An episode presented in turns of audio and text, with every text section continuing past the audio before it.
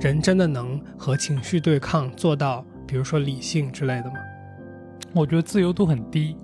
人主观能够调动起来的东西，它有一定的自由度，但是自由度很低。有一大部分神经是我们自己没有办法通过自主的意识所调控的，所以很大程度上，我们人是这些化学物质或者客观世界的奴隶。我曾经为了让自己变得更平静。变得更有耐心，更奉行长期主义。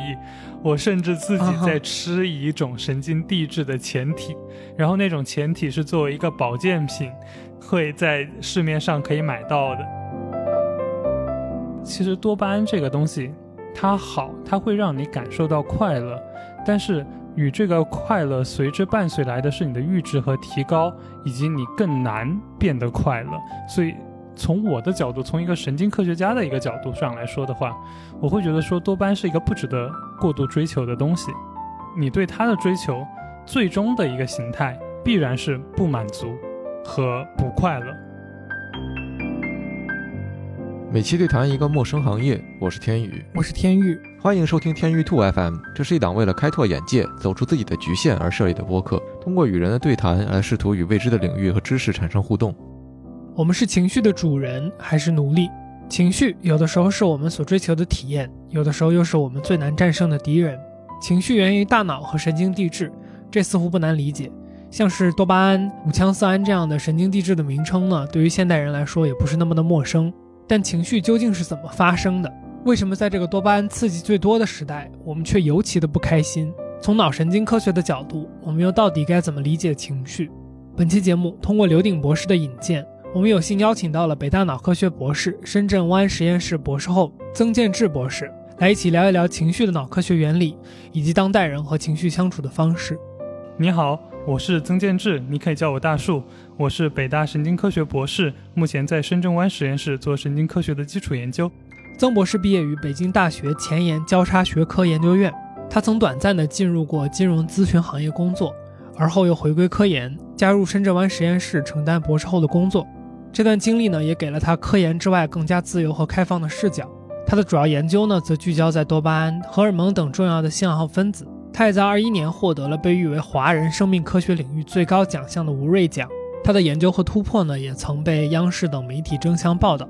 那在接下来的内容里，我们从多巴胺聊起，聊到了快乐与不快乐的机制，悲伤、恐惧等各种情绪的原理是什么？人可以和自己的情绪对抗吗？为什么这个时代大家这么需要情绪价值？马斯洛需求金字塔与不同层级的情绪需求。而节目的最后呢，我们也聊到了自我实现、自由意志与情绪之间的关系等等话题。本期内容真的非常炸裂，相信不会让你失望。那就请你与你的情绪一起来和我们一起加入这场对话吧。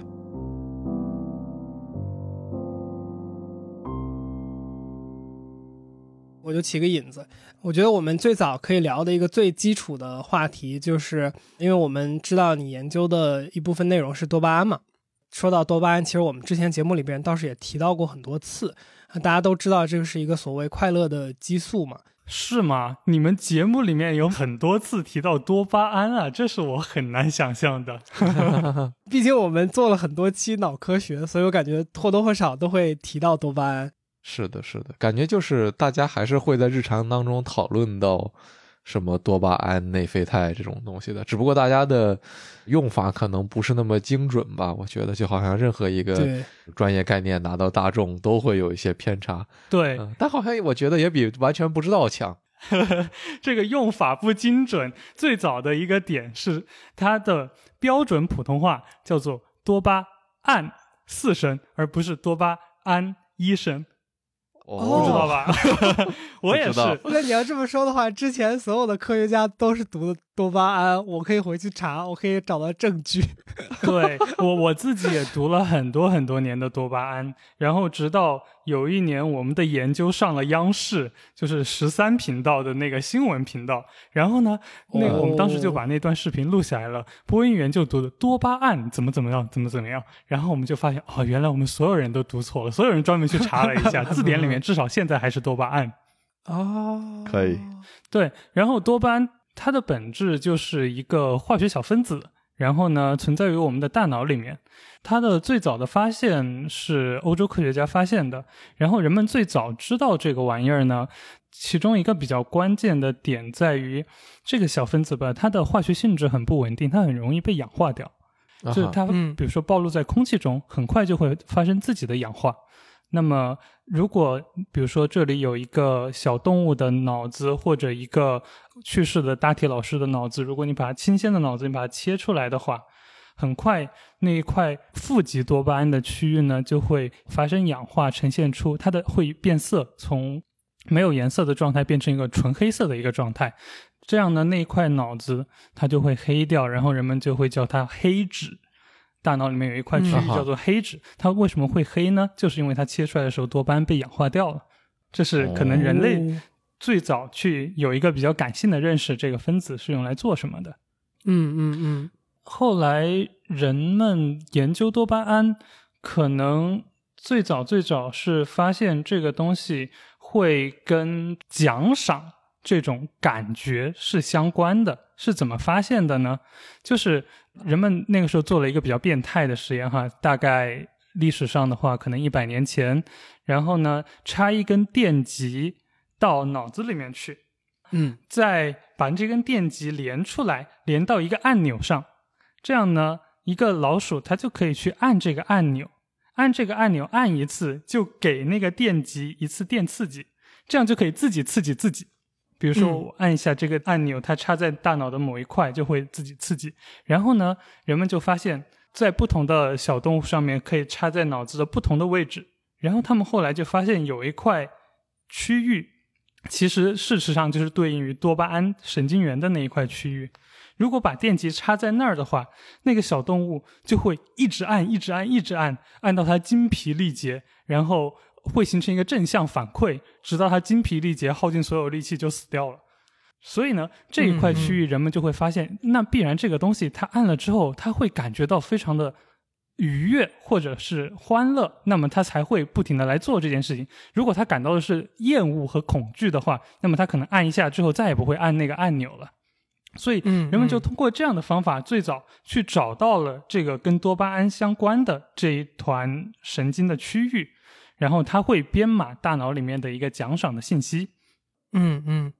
我我在这儿想跑个题，就是稍微想对这个实验多问两句，因为上次我去我们一个做睡眠的脑科学家的那个实验室，我有看到那个鼠室里叫你们叫鼠仓还是鼠房？鼠房里边的小鼠有插那个电极，但我我想问的是说这个事情是怎么发生的？是说你给它一个电刺激，它就会释放这个多巴胺吗？啊，对，因为我们的大脑里面其实大脑的本质是由差不多八百六十亿颗神经元这个单元所组成的。这个神经元嗯之间，它们的信息的传递是靠化学物质，但神经元内部它的信息的传递是靠电。所以理论上，你可以理解人的大脑就是由很多很多电线组成的一个一个复杂的电网络。那么你给任何一个地方电信号，就会让那个地方兴奋起来。兴奋起来之后，你就会产生真正的感觉，然后在神经元之间就会导致神经这种化学物质的释放。嗯哼，所以我想到两个小问题，一个就是说，那我们是可以对人复现这种操作吗？如果道德允许的话，这个是前提。嗯，当然可以，完全没有任何技术上的问题。你还记得很久以前邱博士讲的经颅脑调控吗？哦，呃，有道理。但经颅脑调控不是无创的嘛？它是一个相对更呃，你要做脑机接口的话，就是现在会有蛮多有非侵入式的和侵入式的。其实我刚才说的那种嗯在动物上做的最早的研究，就是那种侵入式的，因为你要插一根电极到特定的脑子里面去。然后你要做非侵入式的刺激的话，现在其实就是我们都学过高中或者初中物理，都知道电可以变成磁，磁可以变成电。所以呢，你可以通过给电或者给磁的方式，给特定的大脑区域给出一个刺激来。然后就可以实现对特定区域的神经元的一个调控。而且现在不只是可以用磁和电来进行这种神经的干预和调控，实际上你还可以通过，还可以通过热。其实一定程度上，目前也有人来做这件事情，通过给一个局部的机械力，因为机械力 somehow 也可以转化成这种呃神经的电信号能够被神经元感受到之后转化成电信号，从而实现对这个神经的调控。嗯，呃，我在这里把刚才我想到的最后一个事儿，带着一个我觉得我们问多巴胺更想聊的一个话题带出来吧。就是我刚才想到的是，如果我们说，呃，通过一个电信号，然后能够让就是小鼠或者是我们说人也可以做到，让它去分泌多巴胺。呃，我刚刚想到的第一个事儿是说，那多巴胺这个分泌它有穷尽吗？就比如说，如果我们一直让小鼠那样去摁，那他可能他是先饿死了，比如说他。不去做别的了，导致他的，比如说身体的或者生命的结束，还是说他会，比如说分泌到某一个点，或者是怎么样，他就不分泌了，然后所以他去结束这个行为。然后，呃，带的一个话题就是说，其实我觉得我们这个事儿本质想聊的就是说，人感受到快乐的机制是什么？比如说，快乐是不是就是多巴胺这一种激素等于我们所谓的快乐，还是说它有很多其他的东西参与？等于奖赏吗？对，这是一个好问题。如果你把快乐定义为一个狭义的奖赏的话，那几乎可以在多巴胺和快乐奖赏之间画一个约等于。根据目前人们已知的一个信息来说的话，然后回到呃 Jack 前一个问题，我们在说这个多巴胺它到底是否是一个可以穷尽的东西？那它是必然的，因为所有的物质它都是有限的。那么，你的大脑里面其实所有的这些多巴胺都放在神经元里面的一个一个的小泡泡里面，我们叫它一个一个一个的这个神经，我们可以叫它一个量子。这个量子里面它包含有一些神经递质，然后比如说多巴胺也可能是别的东西。那么这些泡泡它的数，每一个神经元里面这个泡泡的数量是有限的。它如果短时间受到过多的刺激的话，其实它没有那么快的。发生它的再造没有那么快，它的回收也没有那么快，那么就会造成一个它的一个耗竭的一个现象。至于这个小老鼠，它的多巴胺，比如说过度的刺激自自己之后，它耗竭，是不是真的会导致它的死亡呢？其实有可能是它，因为它它没有去进食或者没有去做别的东西，身体感到太累了，最终导致的一个死亡，是有可能的。嗯，然后其实我自己做研究的时候，我是有。认认真真的观察到过，用我的眼睛观察到过多巴胺耗竭的这个现象的，是怎么来观察到的呢？这就要回到我自己的研究了，因为我自己的研究的话，我们是最早的跟实验室的小伙伴，包括跟我的导师一起，我们开发了这种能够用肉眼或者用光学的方法观测到。神经递质在大脑中的流动的这样的技术，在世界上最早的开发出来，所以呢，我们可以把这种化学信号变成一个光学信号，通过显微镜就可以看到大脑里面到底发生了什么。嗯嗯，其实我们最常见的一个，也不是最常见，咱们都没见过，可能你们大多数人都没有见过的一个 精神类的药物，或者是一个成瘾性的药物是可卡因。嗯，可卡因它作用的靶点其实就是大脑里面的多巴胺的神经系统。你们应该没见过吧？对，没有没见过，见过也要说没有。对，我感觉再过几年在加拿大就快合法了，所以当然我并不想真的见到它。OK，然后其实可卡因它就作用于大脑神经系统中的多巴胺能神经环路，它怎么发挥作用呢？就是我们的多巴胺它会在大脑里面被释放出来。它释放出来之后，它通过一个转运的一个机制，可以再进行一个回收再利用的一个过程。啊哈。然后可卡因做了一件什么事情呢？可卡因就阻断了它转运再回收的这个过程。那么释放出来的之后，这个多巴胺就一直囤积在你的大脑里面，被它下游的接受器所感受到。那么越来越多，越来越多，你就感受到越来越快乐，快乐到升天了。那么升天之后，如果你给小动物过量的多巴胺，会发生什么事情呢？你就会发现，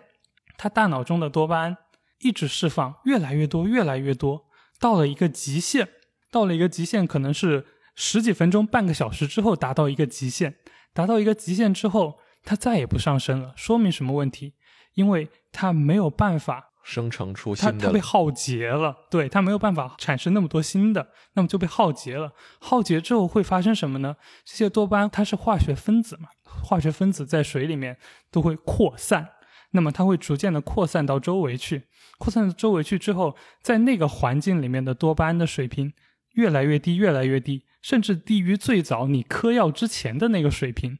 那么就。暗示一个什么样的事情呢？就是你去嗑可卡因的时候，如果你嗑了，那么你最开始会非常的快乐，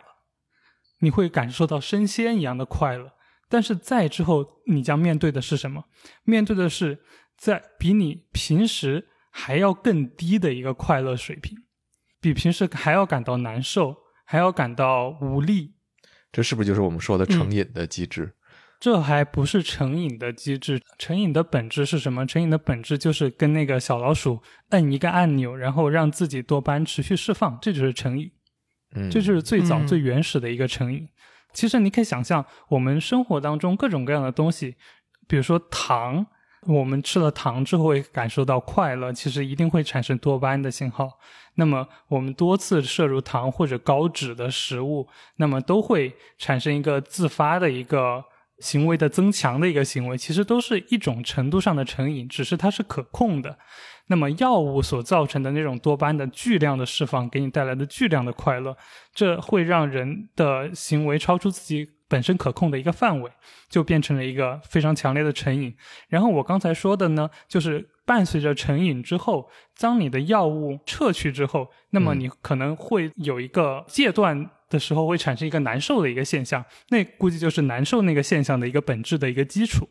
明白。嗯嗯嗯我有一个小故事跟这个有关，就是我听我一个做医生的朋友讲的，然后我当时觉得还挺好玩的。他说，现在医生就医院用的很多那种做完手术之后的那个止疼泵，里面的成分，它的成瘾性其实比很多市面上的毒品，就是所谓市面上的毒品，它的那个成瘾，成瘾成瘾的这个危害要大得多，但是你并不会真的因为那个医院提供给你的合法药物而成瘾的一个原因，并不是它真的不会让你成瘾，而是医院给你的剂量就这么多。而你不知道这个成分是什么，你也不知道该从哪儿弄这些成分，所以等你停药的时候，因为你做手术可能就是做完了前一两天给你打这个东西，之后你不打了之后，也不是就不难受了，就是你其实身体还是很难受，同时你有一定的戒断反应，但你当时不知道自己正在戒断，你就觉得啊好没意思呀，我浑身都难受，你会觉得这个是你正在得病，而没有想到你在戒断，然后等过几天。这个你的这个期限过了，差不多也已经没有再有这个成瘾反应了，你的病也差不多快好了，就出院了。嗯嗯嗯，有道理。其实大概率就是那么回事儿，蛮多成瘾性药物，就是那种阿片类的这种镇痛药物，都会造成一定程度上的成瘾。然后嗯说到多巴胺的话，其实多巴胺人们对它有一定的误区，嗯，就是我们大脑中自发释放的多巴胺，其实它不单纯的是编码一个快乐或者奖赏，它的本质是编码的一个预期和现实之间的一个差距，呃，哦然后英文叫做 prediction error，就是巴甫诺夫是来自俄国的神经科学家，最早的生理学家，然后呢获得了1904年的诺贝尔生理学医学奖。他用他的狗作为一个研究的范式，然后他发现他的狗能够把一个铃声和一个食物给关联在一起，然后在之后呢，这个狗在听到铃声的时候就会开始流口水，说明它大脑中建立了这两个事件之间的一个联系。对嗯然后呢，如果这个时候真的有一个用我们的技术真的可以观察到大脑中的多巴胺的现象的话，你就可以看到，在最开始，当这个狗狗还没有学会铃声和食物之间的关系的时候，你给它铃声，它大脑中是不会有任何多巴胺的释放的。然后你给它食物，它吃到食物的一瞬间，这个时候它原本觉得啊，这个世界是平平无奇，没有任何事情发生，它的预期是零。然后你给了它一个食物，那么它突然得到了一个现实得到的一个奖赏，等于一百。那么一百跟零之间做一个差值，这个时候他就觉得非常的快乐。啊，然后就会释放多巴胺。那么，如果当他当他学会这两个东西之间的联系的过程当中，会发生什么？渐渐的，他听到这个铃声的时候，他就知道食物即将的到来。那么，他原本没听到铃声的时候感到平平无奇，然后听到铃声，哎，非常快乐，我知道食物要来了，立马会产生一个多巴胺的释放，然后会非常的快乐。那么，当他真正得到这个食物的时候，他感到内心波澜不惊。为什么？平他预平无奇期一定会产生食物，然后他真的得到了这个食物，那么这个时候就不会有多巴胺的释放了，他不会在真正得到这个 reward 的时候得到快乐。所以他其实是嗯前置了这个快乐。对他前置了这个快乐，那那你可以再想象一个极端的条件，如果他已经预期，我听到铃声之后，我五秒钟之后一定要见到食物，但食物不来了，会发生什么？这个时候预期和现实之间是一个负的一个值，它的这个差是一个负值，那会发生什么？多巴胺会下降，他会感到叫做什么欲望的一个落空，这就像股市上大家踏空了一样。然后这个时候多巴胺就下降，然后所以所以多巴胺真正编码的是这个现实和欲望之间的一个差值。当你的现实高于你的预期的时候，你就会得到多巴胺；当你的现实低于你的预期的时候，你就会感到很沮丧。嗯，嗯，嗯，我觉得这个特别有意思的一个点是，人们常说就是说幸福或者说快乐来自于你的预期减去现实嘛。真的有人说过这句话吗？他是应该是提前知道这个理论之后才说的这句话吧？也不是啊，就是我感觉这个是一个，就是说大家对于快乐的定义的一个挺常见的一个说法，就是说，就是说你的实际的体验来自于你的现状减去预期。这个话他会这么说，主要是想说所谓知足常乐嘛，就是说你你如果不太多的去有一个很高的预期，你就更容易获得快乐。就我觉得说这句话的人，他其实是从这儿来就是发展出来的这句话。然后我嗯觉得我们在实际的科学层面上面看到了如此对应的这件事情，我觉得是非常有意思的。对，相当有意思。如果你的预期是你要看一个烂片儿，你看完电影也许觉得还行；如果你听了一个说大家吹这个电影吹得天花乱坠，你看了之后觉得就这，嗯。对，所以其实这也是非常复杂的，就是人们可能上个世纪九十年代，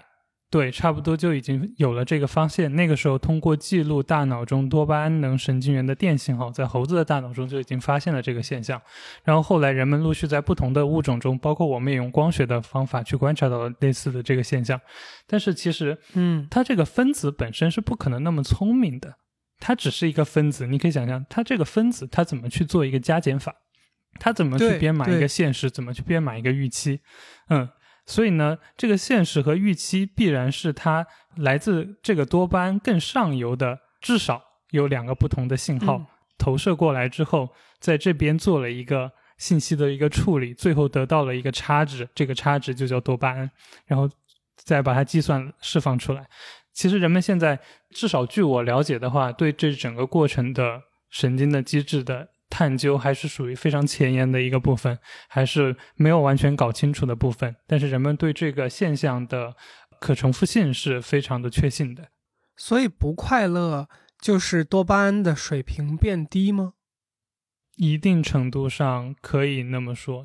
至少对于一部分编码这个预期和现实的差值的这一部分多巴胺能神经元来说，那么它的降低大概率会导致我们产生那么不快乐的一个，会让动物产生那么一个不快乐的现象。其实大脑中多巴胺的话，它还有很多很多各种各样的功能，我们现在只是在讨论一个非常局部的一小撮多巴胺能神经元，它真的在大脑中发挥这个功能。其实多巴胺在大脑中还有很多功能，比如说有的时候多巴胺也会导致你的一个睡眠的一个觉醒的一个行为，其实也是由多巴胺所编码的。然后多巴胺也有一些别的功能，对它相当于是有那么几群神经元，然后呢，它们投射到大脑的不同的位置，然后会发挥着不同的功能。那么我们刚才讨论的嗯跟那个预期和现实做差值的那一部分神经元呢，只是中间的一小撮那为什么我经常醒过来的时候那么难受呢？啊。那那跟觉醒相关的东西还多了去了。对，我想问的一个东西就是说，如果我们觉得说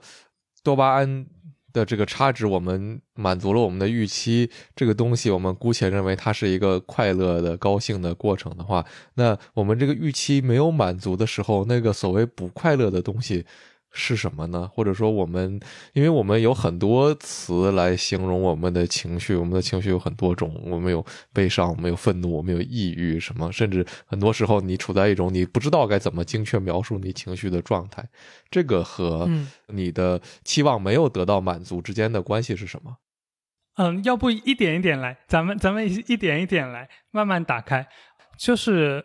对于。失望落空这个现象来说，失望落空必然伴随着多巴胺信号的一个下降，就是编码差值的那群多巴胺能神经元它的活性的一个下降。然后呢，其实我们大脑中的各种各样的你能感受到的复杂的情绪，都是由多种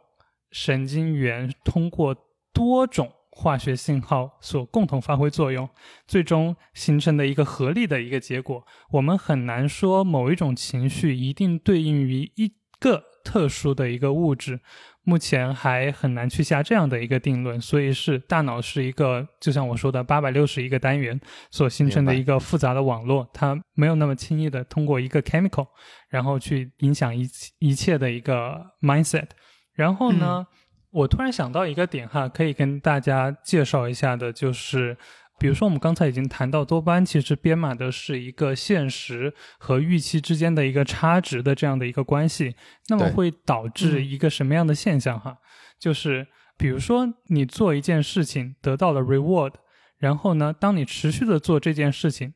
那么你的预期会一定得到它，你真实得到它的时候就会不那么感到快乐。那么你想要感到快乐呢？你会怎么办呢？你会去追求更大的一个刺激，这就相当于对应到我们的生活，就像一种人对快乐的阈值感受到越来越提高。比如说小时候我们吃到一个好吃的东西会感受到快乐，然后刚才。比如说像 Jack，他就说我现在已经对食物没什么预期了。我不相信你小时候吃到好吃的，吃到炸鸡，第一次吃到的时候会感到不快乐。你那个时候必然是快乐的，但是你的阈阈值提高了，你已经知道吃到炸鸡的快乐是多少。然后当你真正得到这个的时候，你的预期跟你的现实是相相互抵消的，所以你感受到了不快乐。那么这个时候，可能炸鸡已经无法满足你了，你就需要吃战斧牛排。然后呢？那么下一次你多次吃到战斧牛排，你对它的预期和现实已经得到了满足，战斧牛排也不能满足你了，那你就只能去吃海天，嗯，也不是海天盛宴，我在说什么？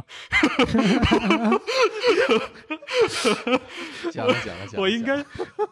不剪，我应该说个什么呢？满汉全席之类的是吗？对你，你就得吃满汉全席才能够满足，嗯。当直到最后，可能食物就无法满足你。这其实也有点类似，比如说我们平时普通人偶尔运动运动，打个球就觉得很快乐，但是。有的人呢，他的阈值会越来越高，他已经不满足于普通的运动，可能需要追求一点刺激，就开始磕上了蓝色鸦片和白色鸦片，比如说潜水，比如说滑雪。你要是再感受不到快乐的时候，你就得去玩极限运动，你就得上红牛了，就是玩那种零差评的游戏。哦哦哦，啊！我突然想想起一个题外话。我不知道，就是你们有没有看过前一段有一个日本一直有一个综艺挺火的，大概叫这个翻译成中文叫这个星期一夜未央，或者有的人叫月曜日夜未央。然后他们有一期就去天津采访各种天津的老大爷老大妈们。本来天津的老大爷老大妈就很神奇，再配上日本综艺那个味儿就更神奇。有一个老大爷，他的锻炼项目是穿着自己做的铁鞋走路。然后人家问说：“大爷，您这个铁鞋有多重啊？” 他说：“五百公斤。”然后说：“这么重的铁鞋，您这个走着不费劲吗？”然后他说：“哎，这个东西跟抽烟喝酒一样，有的时候劲儿小了呢也没意思。”然后你就看他就像奥特曼变身一样，使尽全身的力气，咣，大概能走个五厘米。五百公斤 啊！我作为一个举铁，我我有点不太能相信这个重量，我觉得不不太合理。对，其实这些所有的这些东西都是，其实都是一个对多巴胺的追求的逐渐满足和从而产生的不满足的一个对现实的一个映射。就是有一本书叫做《贪婪的多巴胺》，其实就是想归根到底，就是其实多巴胺这个东西它好，它会让你感受到快乐，但是与这个快乐随之伴随来的是你的阈值和提高，以及你更难变得快乐，所以。从我的角度，从一个神经科学家的一个角度上来说的话，从一个能够看到多巴胺的角度的人来说的话，我会觉得说多巴胺是一个不值得过度追求的东西。嗯嗯因为你追你对它的追求的最终的一个形态，必然是不满足和不快乐，因为人是有限的，人是有它的局限性的。你吃到的美食，终有一天会有那个终点；你能够玩的对，娱乐活动，终有一天有那个终点。无论你玩的再开再野，这个世界能够给你提供的东西终归是有限的，所以呢，不那么值得追求。对，我觉得两个问题吧，一个是就是大树你讲的说人的追求是在不断上升的，但是这个似乎好像不是一个必然。我们见到像你刚才说的，有的人他会对吃的这个东西的追求不断的升级，但同时你也有见到说有一些现象，比如说这个人他今天吃个包子他很开心，明天他还想吃包子，他吃了包子他又很开心，然后后天他还是想吃，就是你吃到同样的东西也会很开心的时候，就是这种情况和你说的不断的就是上升的预期的这个情况，它是有区别的。那么预期的上升与否的机制是什么呢？好，我们先把那个第一个问题拆开说哈，就是你刚才说一个人可以每天一日三餐粗茶淡饭，但是他也觉得非常的快乐和得到稳稳的快乐，所谓的，对其实那就是说。快乐到底是什么？快乐一定是多巴胺吗？就像我刚才说的，编码恐惧的不是一个分子来完成，不是一个 chemical 来完成的。那么编码正向情绪的这些化学分子，也并不是由一个单一的多巴胺来完成的。其实这个世界上还有蛮多这种 chemical，它都能够。虽然我不是研究每一个 chemical 的专家，但是至少还有蛮多 chemical 它都能产生一定程度上的正向的情绪。比如说，这个世界上还有一些物质，比如说叫做血清素，它也能够产生一些正向的一些情绪。那么，比如说还有 oxytocin，它也能够产生一些正向的情绪。当你感受到呃有爱，当你感受到一些好的 moment 的时候，那么你都能够引发这些物质的一些释放，它们能够给你产生各种各样的维度的快乐。所以快乐也分各种各样的维度。如果我们用一个 chemical 来编码的话，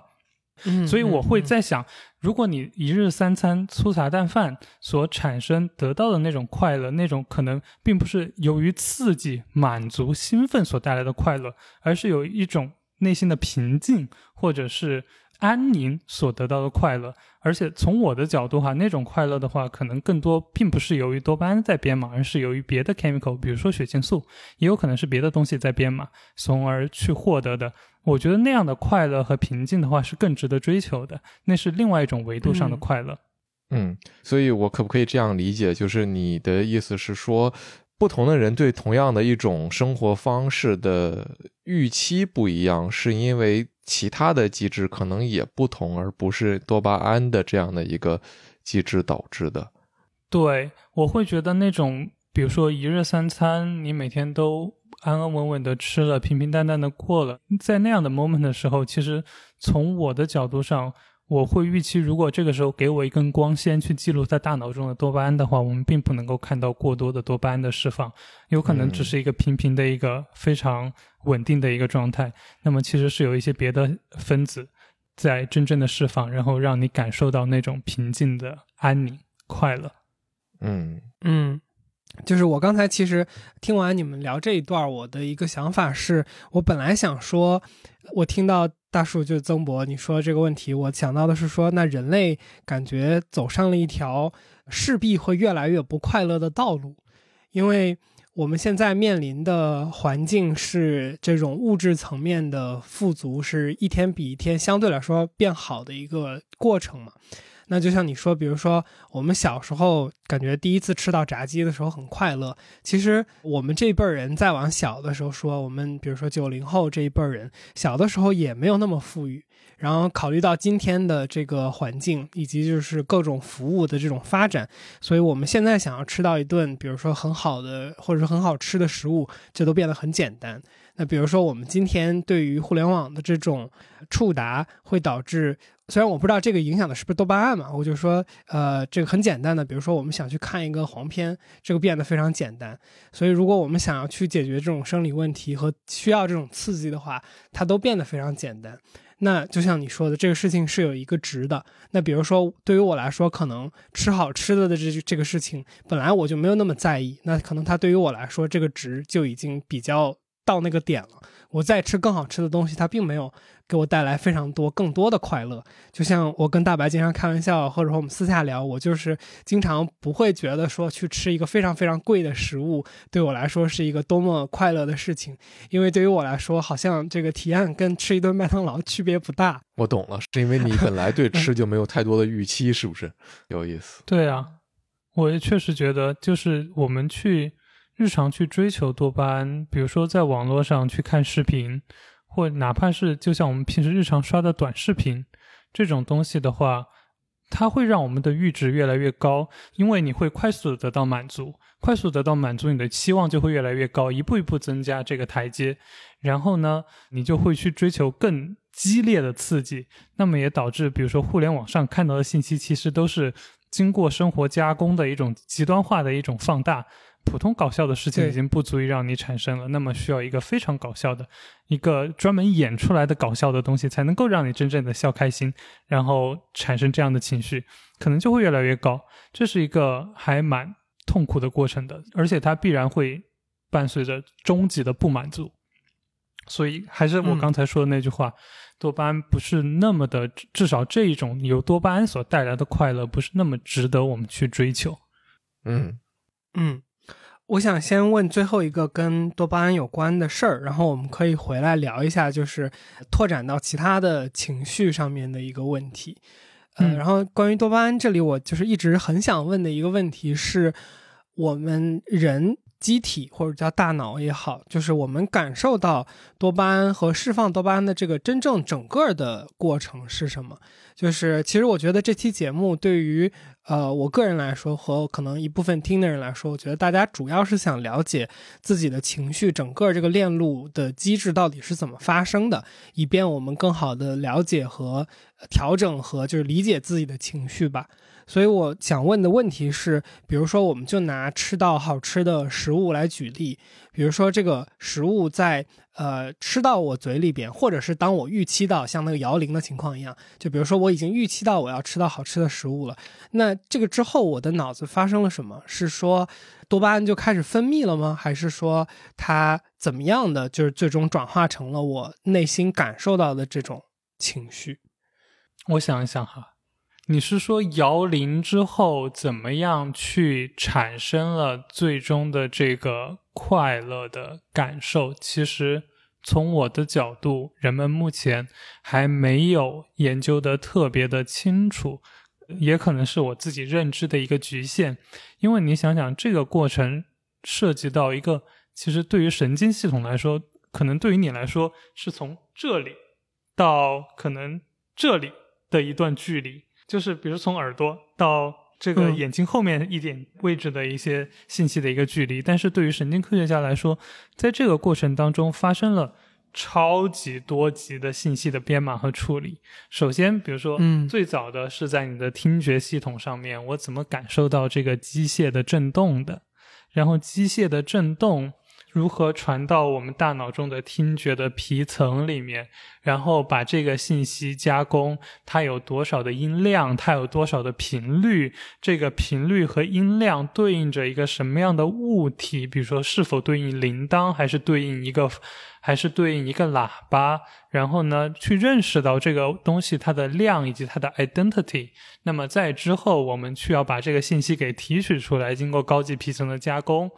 让人回想起来，嗯，这个铃声曾经跟食物发生过关联，然后我们再去编码现在的情况是什么，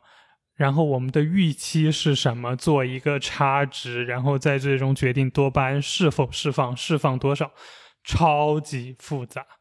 所以大脑对我们来说还是一个黑盒子，然后呢，我们。能够了解的只是非常非常皮毛的一部分，那么，像我们开发这些新的光学工具，把它从一个化学信号变成一个光学信号，也是为了让我们更好的能够去解码大脑当中到底发生的真实事件，让我们知道什么样的神经活动对应于什么样的信息 input，以及我们最终会产生什么样的行为 output。嗯嗯，有意思。就是我刚才其实在想，对于脑科学家去研究情绪的时候，你们都研究哪些类型的情绪？因为刚才我们说了很多，我们可以管它叫快乐吧，或者我们刚刚感觉更准确的定义是这种奖励所带来的这种情绪，对吧？那其他的，比如说我们人常说的悲伤，然后像说愤怒这些情绪，呃，听起来也好像有一定的动物性。那比如说，你们会研究他们吗？然后这些情绪和脑子里面的神经元素有什么样的关系？嗯嗯嗯，我们会研，也不是我我自己不做，但是我们的合作者们以及全世界的神经科学工作者们会研究的情绪，就像刚才说的，大部分是属于这种动物性的。我们会研究一些稍微微妙一点的情绪，比如说，有的人会研究耐心。嗯啊，我对一个东西有多少的耐心？我愿意为它等候多久？这可以通过我们一个等候奖赏的这个行为，从而去研究它。然后呢，我们还会研究什么样的情绪呢？蛮多人会研究一些先天生理性的情绪，比如说母亲对孩子的保护，它会是一种行为。我们可以去分析这个行为。比如说小老鼠刚生的时候，你把这个。新出生的小老鼠放到这个巢穴外面的话，那么，呃，成年的小老鼠它会把这个小动物给叼回来，放回呃放回巢穴里面去，这样的一个行为。然后呢，还有一些行为，比如说也有一些比较不好的行为，比如说也有一部分小动物他们会出现杀婴的行为，他们会把自己的孩子给杀掉。这也是我们的一个好朋友最近刚刚的一个最新的一个研究成果。嗯，各种各样的情绪都会有触及到这个。呃，很难一句话去说清楚现在所有的研究方向。嗯，对，所以就是我们，比如说我们常见的人的情绪，比如说我们可不可以聊一下悲伤这个情绪，它是和哪些脑内的化学元素有关？天哪，好像你这样一说，我会意识到这是一个我的认知的一个盲区。我不确定是我自己完全没有所涉猎，还是这个领域里面大家好像很少去研究悲伤，因为你当你说悲伤的时候，这是一个主观的一个情绪，是吧？对。当我们把这个主观的情绪投射到一个可以量化分析的行为上，你会认为是一个什么样的行为呢？呃，可能有绝望的这种行为，对，可能有绝望或者是。感到无力这种行为，会有恐惧，这些行为是有人去研究的。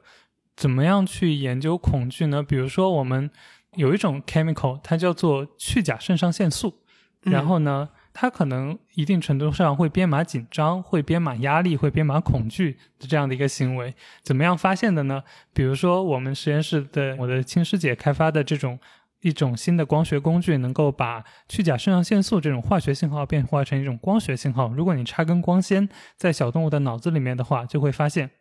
当你伸手去抓它的时候，当你意识到你的手一出现，嗯它大脑中的那个去甲肾上腺素的信号噌的一下就上升了。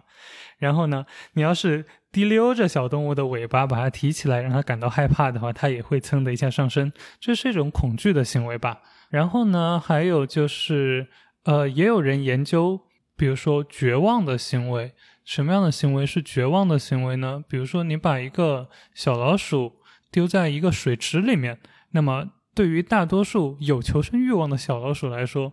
它就会挣扎，它会游泳，它会去找岸边在哪里。但是对于绝望的小老鼠来说，它就躺平了，它就在那儿飘着。所以这也是有的。嗯嗯。对我刚才其实，在想的就是说，当我们聊到悲伤，然后发现没有特别多的，或者说至少在您的认知里边没有谁在做这个东西。我在想，就是你说的这个点，就是说是不是悲伤这个情绪是比较人类的，它没有那么的动物性，而相对于刚才说的这些恐惧、绝望，然后奖赏的这种情绪，相对来说是动物上面存在更多的。然后这个就让我对悲伤这个情绪多了一层美感，就是它是人独特的一种东西。确实，确实。嗯，但是我们其实能够感受到小动物的悲伤吧？比如说，至少你养宠物嘛，其实我会感觉到跟宠物分别的时候，宠可能是我自己的感觉了。跟宠物分别的宠物是有悲伤的，至少有一部分哺乳动物，比如说牛，比如说这些动物，它们是会流眼泪的，它们是会因为悲伤而流泪的，所以它存在在那里。只是呢，目前的。科学研究或者是我自己的认知还有局限，还没有那么那么容易的去涉猎到这些领域里面去。这也是现在的一个研究的局限，就是现在其实，呃，人们常用的 neurobiology 常用的模式，用的 animal model 来说的话，其实最主要的也就是猴子，然后小鼠、大鼠，然后果蝇、线虫、斑马鱼这些物质。你可能会想象的话，除了猴子可以让你非常容易的作为一个人感受到他的悲伤，或者去量化他的悲伤之外，其他的小动物你很难去量化一只斑马鱼的悲伤，但是不代表斑马鱼在 泳池里面不会流泪。嗯，想一想，斑马鱼估计也会悲伤。嗯嗯，我觉得很神奇，因为我们其实刚才讲了很多东西，都是在讲，就是我们似乎试图在给。多巴胺的所谓快乐，在找一个反面，但是这个反面，它好像在神经科学家的这个当下的研究当中，并没有那么精确的对位。我们有预期得到满足的多巴胺上升，我们有预期没有得到满足的多巴胺向下降。但是我们对于好像似乎在一个非科学语境之外，人类最简单的一个情绪对立，就是快乐和。不快乐，或者说这个不快乐到底是什么？我们现在没有一个答案。我觉得这个事情特别奇妙。嗯，哦，你一说我也觉得很奇妙。我从来没有这样去审视 人们研究的东西。但是你一说，如果真的有一个 chemical 真的能够跟我们的不快乐那么直接的联系在一起的话，我会觉得这是一个很重要的发现。然后呢，这也是一个。至少认知上的一个空白，值得未来去研究的。所以，所以我上次也跟你们聊的时候，提前聊的时候，我也会在说，我平时很少跟大多数人，就是非科研工作者去聊我们的研究的内容。所以，我也希望通过跟你们的聊天，启发我以及我的同行们、同柴们，去想想到底有什么是大家关心的，但是我们。还没有 touch 到的地方，这可能是未来是科学研究的一个发展的方向和一个增长点，或者至少是大家的兴趣点。嗯嗯嗯，对。但是，然后我觉得，如果最后再说一两句关于这个的话，我会觉得这个事情确实是有意思，因为刚才大树你之前提到很多更复杂的研究，它可能是一个行为学学家或者说这个。心理学家会研究的东西，这三个领域当然都不是我研究的东西，所以我对于行为学和心理学该怎么样做所谓一个可复现的实验这个事儿本身也感到非常神奇。同时，你在说，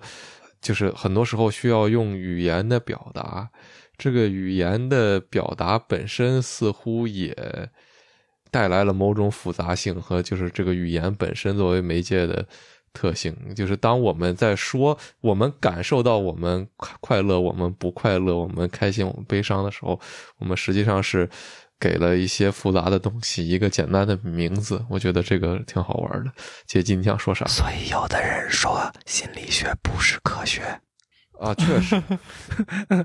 我不知道啊，这个逻辑是怎么来的。但是我觉得我能想到，可能没准里边一个理由就是它的可复现性不是很高吧。就是对于很多事情的链路和解释，可能没有那么可复现。我我问一个，就是反过来我们刚才讨论的这些问题的一个点吧。之前咱们前采的时候也提到过的，就是我们刚刚都在说这些情绪，呃，比如说恐惧，比如说快乐，或者叫奖赏的这些情绪是怎么产生的。然后，呃，我觉得我们也会好奇的一个东西是，人真的可以和自己的这些生理的情绪对抗吗？就比如说，当我们产生恐惧的时候，当我们产生。快乐的时候，即使是快乐吧，我觉得有的时候为了保证自己情绪的平稳，在一些场景下面，要和自己的那种所谓快乐的和激动的情绪进行一点对抗，来保持自己的这种情绪的稳定。然后，包括现在大家也经常去讨论这个情绪的稳定性嘛，所以我们经常说感性和理性嘛。那人真的能和情绪对抗，做到比如说理性之类的吗？我觉得自由度很低。就是人主观能够调动起来的东西，它有一定的自由度，但是自由度很低，它的上限和下限都呃在一个比较窄的范围内动态的一个调控。比如说，你知道我们人并不能控制我们自己所有的神经，还有。一个粗略的概括，有一部分动物性神经和一部分植物性神经。那么有一大部分神经是我们自己没有办法通过自主的意识所调控的，所以很大程度上我们人是这些化学物质或者客观世界的奴隶。然后呢，我们只能去调动小小的一部分去做我们自身的一个对。自身 chemical 或者对环境的一个对抗，但是这一部分它也能迸发出很大的力量。人跟人之间也有非常大的差异，我觉得这是人性美的那一部分，也是值得珍视的一部分。嗯，我问一个特别简单的问题，就是不同的个体，它的这些神经激素分泌量是有水平差异的吗？就是有的人天生感觉就平时开心的时候更多一点，比如说我，然后有的人好像就平平时整体情绪会更低落一点，比如说我，嗯，呃，对我没有想让你接这个茬儿，但我感觉这话说到这儿，你不得不接。对呀，这就叫挖坑吧。嗯，对，问题在这里。我我会觉得存在基因的差异，为什么我会这样觉得呢？我也举一个非那么学术的例子，我也会觉得我身边有的人，他同时表现出多种缺乏某一神经递质或者水平比较低的一个症状。比如说，我们大脑中有一种物质，我刚才也提到过一次，叫做五羟色胺或者叫做血清素。然后这个东西呢，据研究哈，它多了之后会产生哪些效果？比如说，它多了之后会感觉更平静，然后更有耐心，也。不那么易怒，然后做事情的话更奉行长期主义而不是短期主义。然后反之的话，就是另外一种极端，就会让人更没有耐心，然后呢，更没有办法去做一些长期的事情。然后我就会觉得人跟人之间有显著性的差异，而且这种差异我会觉得说，因为我我在说一些具体的人和事，然后我会觉得说，好像往上述。两代、三代好像都是那个样子，呃，我就会觉得会不会他们家族基因里面可能 somehow 这个五羟色胺合成的能力或者代谢的能力是跟普通人有差别的，然后呢会产生这样的一个差异，我就会觉得非常的神奇。嗯嗯嗯。然后你要说个体上的话，我想想哈，有没有量化的指标可以说明动物和动物之间的这个差异？目前我一拍脑袋没有想到一个直接的一个科学的数据来证明这个点，可能一个问题也是我们现在的检测技术可能更多的是一种定性的一个研究，还没有达到那么定量。就是我要比较个体间的差异的话，可能需要更高级的技术。现在至少在目前这个时间节点、这个时间段上，可能还没有办法有那么精确的一个定量技术去实现，在特定的时间空间里面对这个。一个具体的小分子进行高精度的一个测量，一个定量测量，所以这可能也是现在的一个技术发展的一个瓶颈和局限，也是需要未来去人们去解决的。你看，你们一聊就又聊出了一个未来需要解决的一个技术问题，而不是一个嗯，对，非常好，谢谢。我我有一个这样的想法，呃，或者叫问题，可能也是一个不好回答的问题，就是我想问现在人的。多巴胺量够用吗？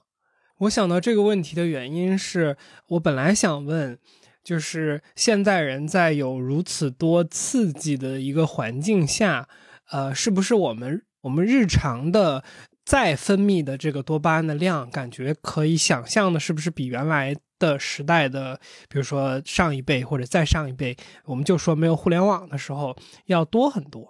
所以刚回到我们刚才已经已知的这个跟多巴胺的知识，是说我们的多巴胺它的分泌或者说形成合成是需要时间的嘛？所以我就想到了说，我们现代人的多巴胺够不够用？就是如果我们能一直续上的话，可能我们是不是基础的快乐数值可以比原来那些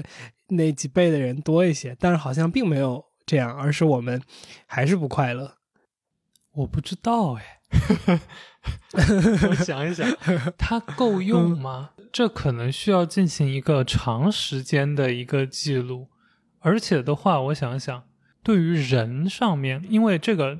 你说的差异是人不同时代的人之间的一个差异，然后在人上面进行定量的一个对多巴胺进行测量，其实是一个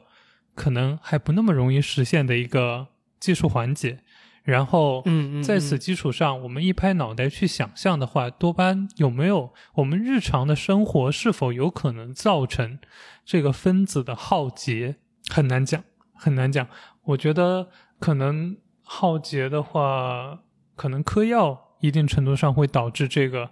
信息的耗竭，然后会导致一个阶段的一个反应发生，但是我们日常的生活，我觉得没有达到那个阈值，因为至少我们日常的生活，你很难说，呃，我刚才说了之后，如果耗竭的话，会出现那种像戒断一样非常难受的一个反应。但是，比如说你让你吃炸鸡，或者让你去做一些非常刺激性的东西，但是你也很难去产生类似。吸毒之后的那种戒断反应，说让你一天不做，浑身挠痒痒，然后心里难受，在地上打滚，好像你也不会产生那样的行为。所以，我们通过这样的一个行为来看的话，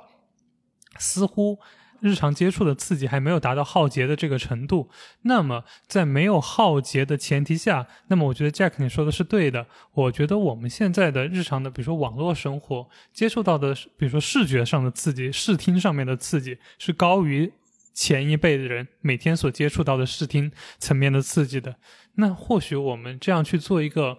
加权的一个总和的话，我们可能感受到的快乐会比他们来得要多一些。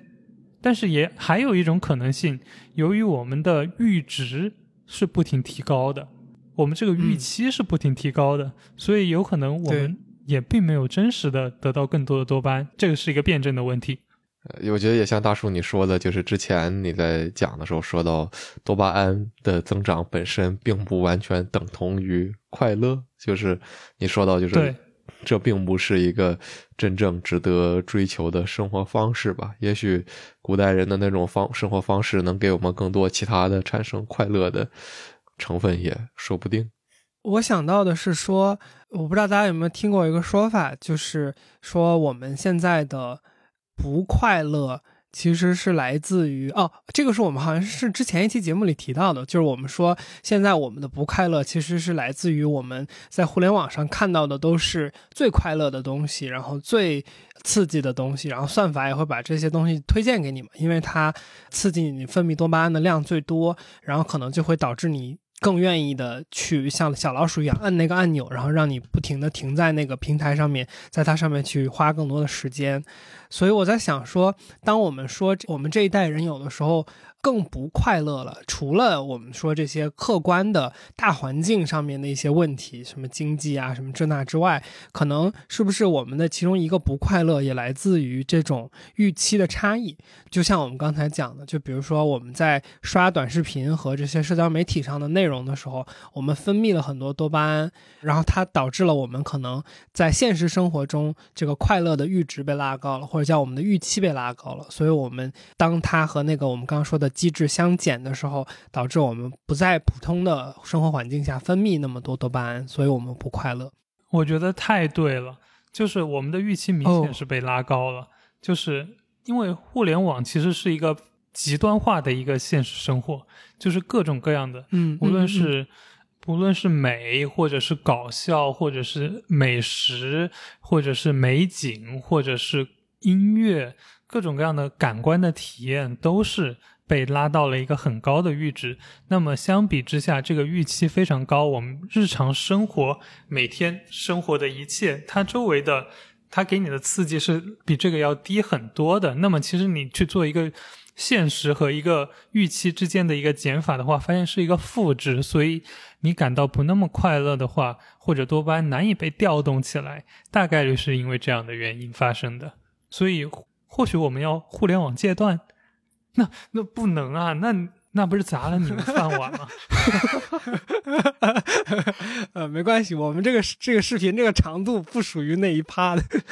我觉得一定程度上，互联网似乎根据我刚才听你们两个的讨论，我觉得很有意思的一个点就是，我们一直在讨论一个强度的问题。然后我想到就是说，其实除了强度之外，或者说至少。它不一定是一个对立的关系，但是除了强度之外，是不是其实互联网和现在我们看到的这些内容，其实也塑造了，就是说我们对快乐的预期的这种形式，而不仅仅是强度形式。就是我们会觉得说，一个比如说我看到一个人吃满汉全席，可能吃人均五千块钱的餐厅，会觉得哦，这是一个。享受，而就是说，如果没有看这些视频的话，我可能不会觉得说只有这个才是一种快乐的方式。好像现在在互联网上，快乐的方式是说高级餐厅、豪车、大房子之类的。当然，我们原本对这些东西可能是有一些喜爱的，但是它似乎在一个特殊的环境里面，这个表现的方式也被单一化了。啊。嗯，你是说这种什么是好好的定义全被人夺走了？对，以及我们刚才说，好像快乐就来自于预期嘛？那预期也就是你对于好的定义，除了生理的指标之外，预期是来自于认知的嘛？对吧？嗯，对对对对对。所以说，是不是我们被规定了什么样的东西我们可以快乐，或者说我们觉得我们对这些东西应该快乐？嗯，然后可以快乐的东西就变少了。这就是消费主义的社会，哎，我觉得很有道理。其实，蛮多时候，这就是别人说的好，并不是真正适合自己的，要经历了才知道。是的，啊，所以我之前还跟朋友在聊，就是我感觉现在好像周末，就是说年轻人的娱乐项目变得越来越少。呃，可能也是这个点吧，就是说，其实不是娱乐项目变少了，而是感觉你会定义成娱乐项目的东西就那些，就是只有这些东西，你慢慢的觉得好像说这这个和所谓的快乐是划等号的，然后很多其他的东西你就不和快乐去产生这种联系的认知了。是的，我刚才在想，其实呃，我我想把这个我们上一等于上一次聊到了一个这样的结论嘛，我想把它往前推一步，就是说。我们很多时候的刚才讲的这个逻辑是说，我们的预期发生了一些改变嘛。然后还有一个想法就是，是不是说，因为像互联网呀、呃短视频内容啊，或者是这些呃社交媒体上面带来的刺激，它是让我们分泌多巴胺的。然后我们刚才不是有提到过一个概念叫多巴胺的回落嘛？就是说它它变得不那么高了。那这个过程。呃，好像在我们刚才讲的内就是内容里边，它是偏向于一个打引号的不快乐的嘛？呃，我不知道这个理解是不是对的。所以如果它是对的的话，那它就意味着说，很多时候我们觉得现实生活或者说日常这么不开心，是不是因为我们在刷手机的时候在分泌多巴胺，然后我们把手机放下的时候，我们就进入了那个回落的过程。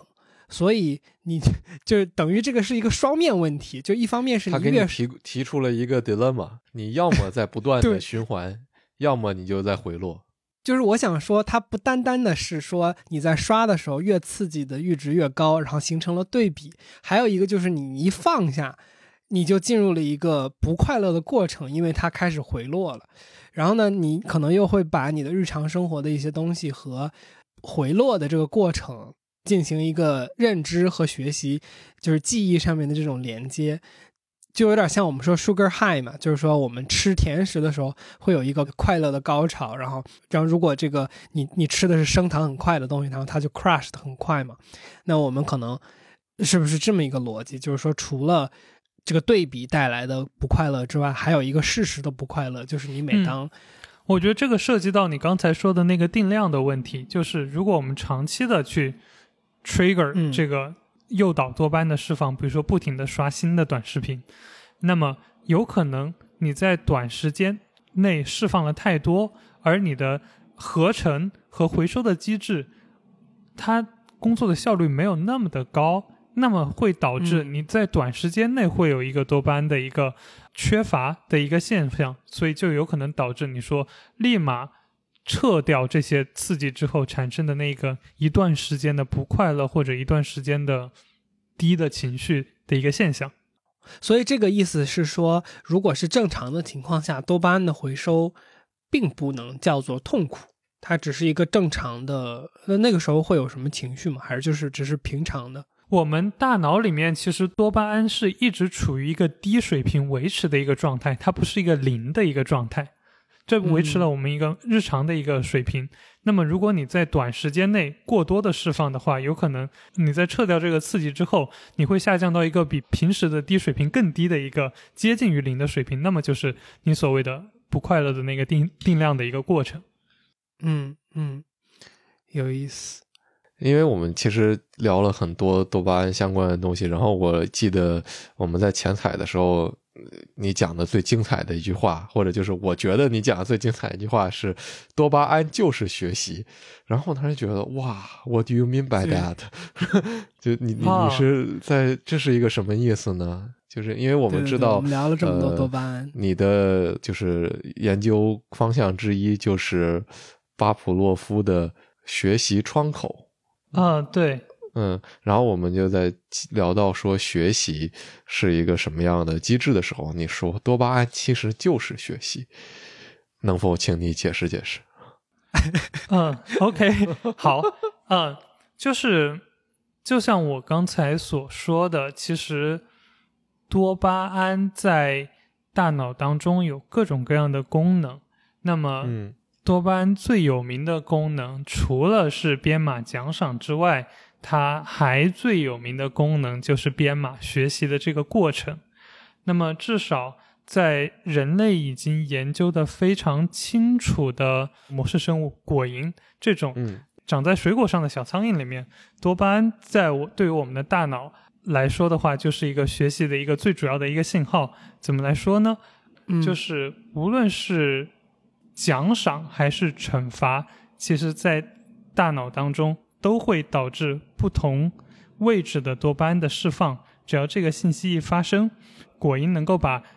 各种嗅觉刺激跟这个奖赏或者惩罚关联在一起。如果你单纯的给它一个气味，然后再给它一个多巴胺的信号的话，那么它就会发生学习，而且这个学习真真正正的能够体现在它大脑气质性的一个变化上，所谓的突触的一个可塑性的一个结构变化上，然后这个结构变化就真真正正的导致了它的学习行为的发生。你在下一次给它这个气味的时候，它就会因为之前的学习而产生喜欢或者恐惧的一个情绪和行为。嗯非常直接，嗯，就是相当于巴甫诺夫的狗是证明了狗能够把铃声和食物关联在一起。那么对于果蝇来说的话，它是能够把气味和食物或者气味和电击关联在一起。那么无论是电击还是食物来说的话，它都是由多巴胺编码的。多巴胺一释放就会发生这个学习的行为，大概率是这样吧。我我没有想到上一次跟你们聊的时候，你们会感兴趣这个东西。嗯，在我们来看，就是我们并不知道那个，就是说多巴胺和学习之间的关系嘛。我觉得还是就是对于普通人来讲，学习约等于痛苦，至少说不快乐。多巴胺对对对约等于对对对快乐，所以当你对对对对说多巴胺约等于学习，学习，这是一个哦连不上的我我 get 到 你们的点了，我 get 到你们的点了。因为学习是一个痛苦的过程，然后多巴胺就是意味着快乐，所以会产生一个会产生一个碰撞啊。我 get 到你们的点了。其实这里的学习是一个非常狭隘的一个学习的一个概念。这里所谓的学习是一个、呃巴甫诺夫式的一个学习的一个概念。嗯嗯就是给你一个中性的一个东西，然后呢，接着再给你一个奖赏或者惩罚，然后呢，嗯你学会这两个之间的联系，那么这是一个最经典的巴甫诺夫式的学习。那么在这个过程当中，无论是你的奖赏是有一部分多巴胺编码的，你的惩罚也是另外一部分多巴胺编码的，是在这个概念里面的。嗯，当然你说我们日常学习感到痛苦，那个可能嗯、比较难以定义了。嗯嗯，所以就是你说我们你说，在在就是说大树的这个你的这个语境里面讲的学习，其实是一种关联性上的习得。对对对对，是的。对对对，巴甫洛夫的狗感觉有点像某种肌肉记忆那种感觉，就是你听到了 A，然后它它跟 B 联系在一起。啊，这样说吧，就是这是属于嗯动物的学习，而不是你们所谓的人类的学习。嗯，所以我其实在想说，这个人类学习就是等于痛苦这个事儿，其实它从本质上逻辑是类似的，因为就是说。我们不喜欢学习，是因为我们做了这件事情没有很快很直接的 reward，没有那个奖赏，然后，但是我们在做这件事情的时候又消耗了，比如说体力、时间和对于小孩来说的机会成本，小孩不能去玩嘛，所以让他要去被逼着学习，所以其实我们是反向的习得了这个情绪，对不对？就是说我们学习的时候是不快乐的。呃，明白。其实你倒提醒了我，就是有一部分研究会认为多巴胺其实编码了一个注意力集中，就是 attention 的这个 attention 的时候哦需要消耗一定的多巴胺。那么如果这个事情真的发生的话，那么你学习需要集中精力。集中精力，集中注意力，哦那么你就一直在消耗你在燃烧，有有可能你你会因为这个过程而感到一个不快乐，一种可能性哈。当然，这是一个非常不 scientific 的一个一个陈述，嗯嗯，只是产生的一个联想。嗯嗯，有意思嗯。，我觉得 进一步的问题会是，我觉得这个也是应该就是你研究的这个时间窗口这个东西吧。就是时间窗口这个词听上去好像有点陌生，就是能不能给我们讲一下这个东西是怎么一回事儿？嗯听上去的理解像是说，建立某种事物和奖惩的这个关联性之间的，它有一个时间的联系，是不是在说这个东西？是的，是的。呃，简单的说，就是还是回到最狭隘的学习记忆——巴甫诺诺夫式的学习记忆里面，他的狗能够把一个铃声和一个食物关联在一起。其实这个前提条件，一百年前巴甫诺夫就已经发现了。它的前提条件是，除了有食物和铃声之外，还一定得这两个事件发生在一个非常短的一个时间。一个时间的范围里面，这个时间范围呢，我们就把它称为一个时间窗口。这样就是一个学习记忆的时间窗口，它是一个有效范围，可能是在一个秒级的一个一个时间范围内。所以呢，对于不同物种来说，这个有效的时间范围不一样。对应到我们人的身上的话，你可以举一个不恰当的一个例子，比如说你做错了一件事情之后，你妈妈第二天才批评你，其实你不知道，如果他打了你一耳光冲上来，其实你不知道他到底因为哪一件事情打了你一耳光。如果你比如说事情？对，如果你刚刚比如说把一个碗打碎了，然后他立马给你一耳光，你会知道这一定是因为我打碎了碗才导致的这个一耳光的一个惩罚。如果是 比如说三四个小时后，其实你可能对应不太上。那你大脑就有一个产生判断的一个时间窗口，其实这也是一个不太准确的一个学习记忆的时间窗口。然后呢，之前呃一百年前巴甫诺夫发现了这个现象，然后后来其实对于人来说，人比较精确的一个时间窗口是对于这种眨眼反射的一个时间窗口，人们会给这个一个被试听一个声音，然后再对他眼睛吹一个气，他会不自觉、不受人控制的会产生一个眨眼的一个一个反射行为。那么这个反射行为嗯它有一个时间窗口，差不多是两秒钟的一个时间窗口。那么不同的物种，还有的比如说海锅鱼，海里面的一种长得像蜗牛但是没有壳的东西，它有它的时间窗口，差不多是一个两秒钟的一个时间窗口。然后像我刚才说的果蝇的学习记忆的话，嗅觉学习记忆，它有一个差不多十五秒的一个时间窗口。那么各种物种都有它的大脑内置的一个时钟，然后去判断。经过它上一年的进化，它去判断两个事物是否发生联系，是有一个自己内置的一个时钟的。然后这个时钟嗯在大脑当中是谁来发生了这个时钟的定义？它是否这个时钟能够被波动？能否延长，能否缩短。然后之前我的研究主要是研究这一块，然后是发现有一个别的神经递质多巴胺之外的一个神经递质叫做血清素，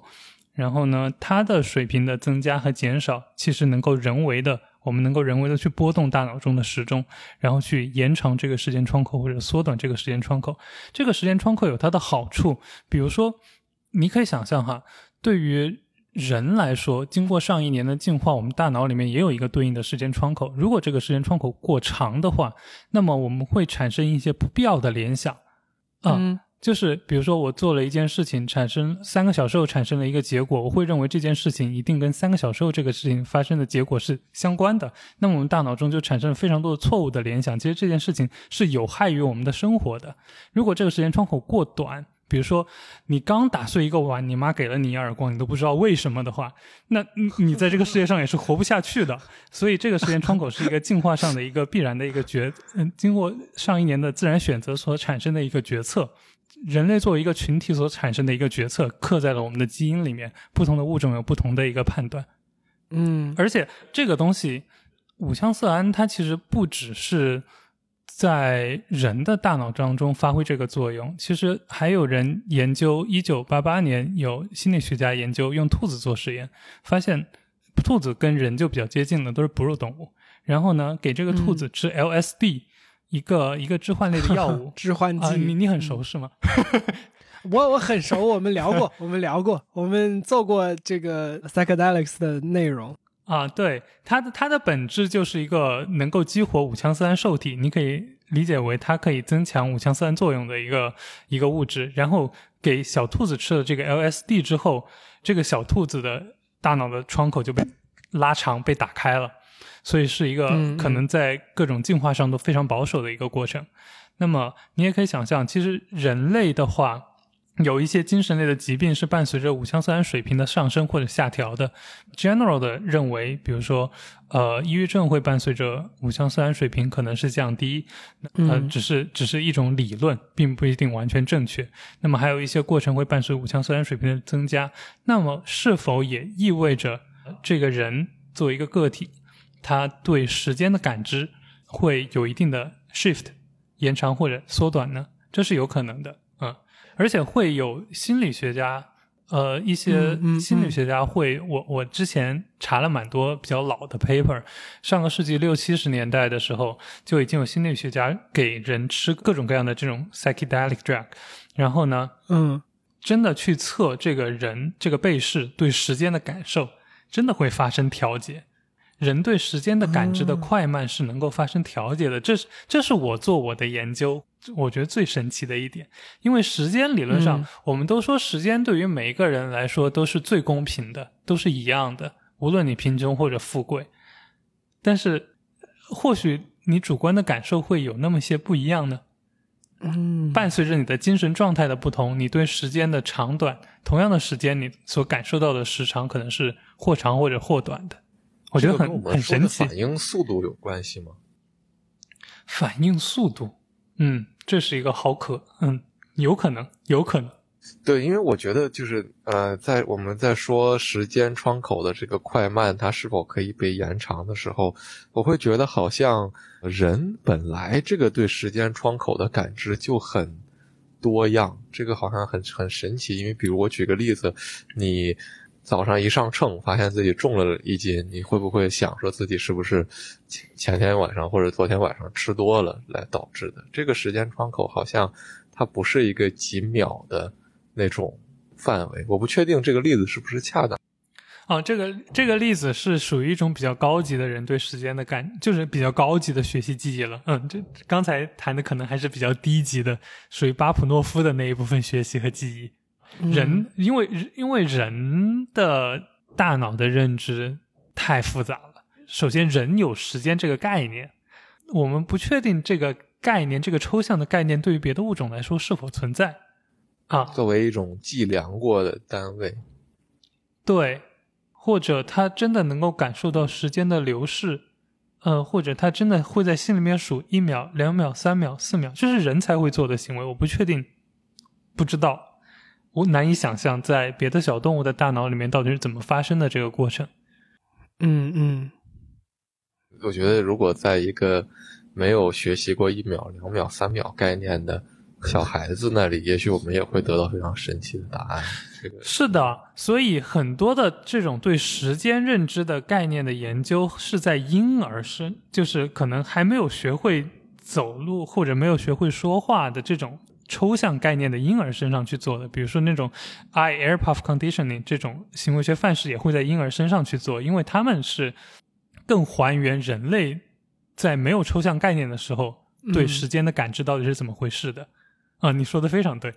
嗯，怎么说？那我们再回到主线上一下。其实我我刚才就憋着想聊一个事儿，就是我听到了一个本来想问的问题，一定程度上的答案，就是说我我其实今天来之前，我想说，我们呃知道有一个东西叫马斯洛的需求金字塔嘛，就是我嗯们、呃就是它大概是比如说最底层的是一些基本生理需求，然后再往上，比如说是对于安全呃或者是爱归属，然后再往上，比如说是自尊，然后再往上，比如说是自我实现的这些需求。那其实我们也可以说，它都是对应了某种情绪，对吧？比如说我们吃饱饭带来的快乐的情绪，然后我们做爱的时候带来的情绪，那我们获得归属感的时候获得的情绪，然后以及我们失去这些东西的时候带来的悲伤的情绪，这些我觉得它都可以和情绪做一定的连接。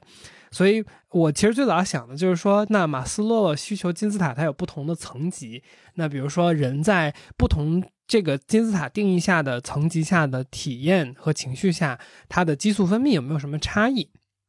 然后我我刚才就从你说的这个长期主义的这个话题里边听到了这个好像对这个东西的一个对应的案例，就是说，比如我们当我们说，比如说自尊或者说自我实现的时候，它往往是一个更长期的事情带来的一个满足。然后这个好像你刚才有提到，它是另一种激素的体验。所以我，这个问不知道这个问题问的清不清楚？哦，我我听明白了你的说的东西。呃，我会觉得说马斯诺的需求的几个层级里面对应的最底层的那一层级，它比如说各种的吃饱穿暖的满足的欲望，大概率就是我们所平常所谓的多巴胺所带来的这种奖赏和 reward 这样的产生的一个编码的信号，然后再上几层，比如说对这个归属感。然后呢，被尊重以及自我实现所产生的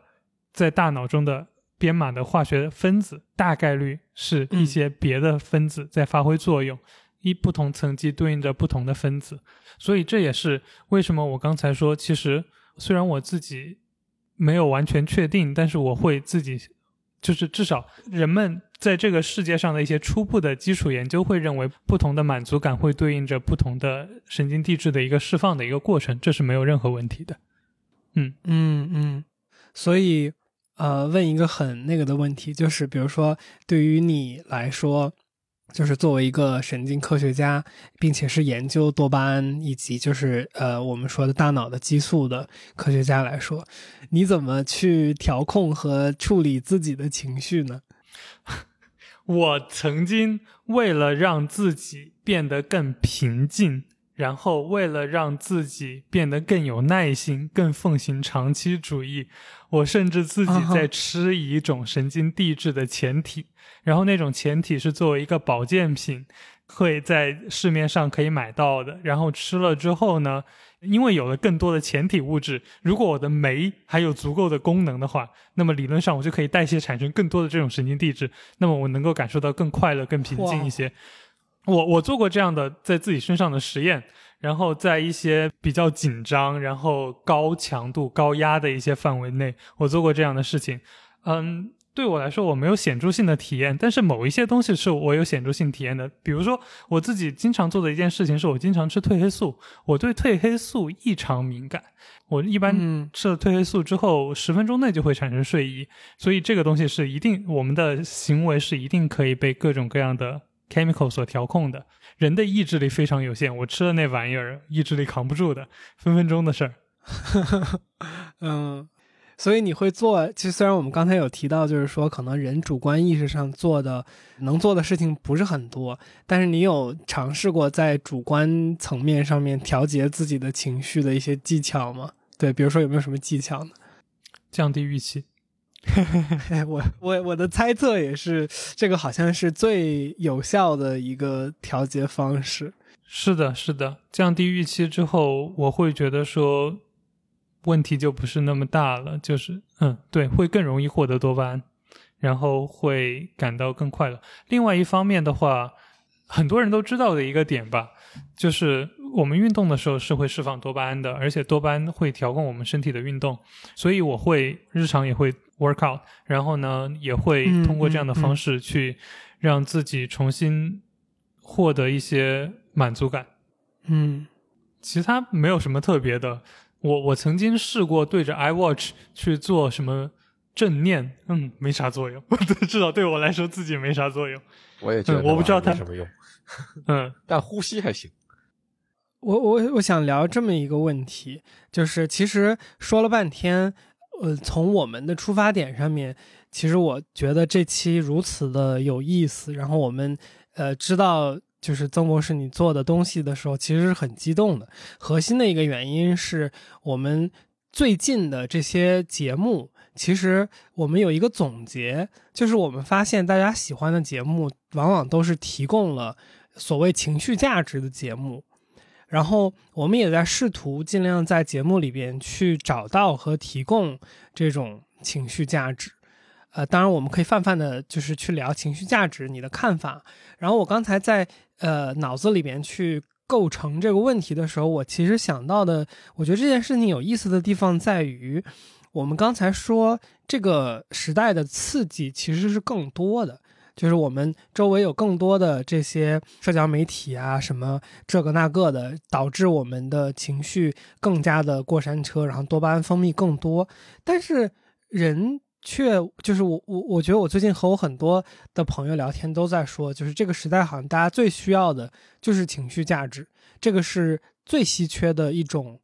比较难听的管它叫最稀缺的一种商品。其他的物质的东西好像更多的被呃各种商品化的东西去满足了，而情绪价值似乎还没有被满足。那我觉得这里的一个矛盾点就在于说，我们其实在这个时代似乎刺激我们情绪的东西是更多的。但是我们却更加的在追求情绪价值，这个是为什么？我觉得刺激我们欲望的东西是更多的，